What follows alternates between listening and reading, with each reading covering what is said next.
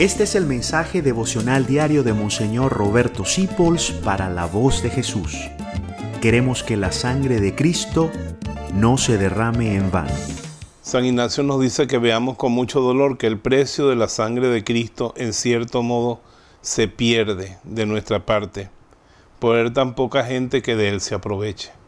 Este es el motor por el cual la voz de Jesús te habla todos los días y hacemos este trabajo para que la sangre de Cristo no se pierda, porque Él tiene tanto amor que derramó su sangre por todos los hombres. Pero si los hombres se endurecen en el pecado, esa sangre que se derramó por ellos va a ser más bien la causa de su condenación. Que la sangre de Cristo no se derrame en vano en mí. Y que la sangre de Cristo no se derrame en vano en la gente que yo amo. Y que la sangre de Cristo no se derrame en vano en nadie, sino que su sangre logre su objetivo, salvarnos a todos, que todos alcancemos por Él la vida eterna.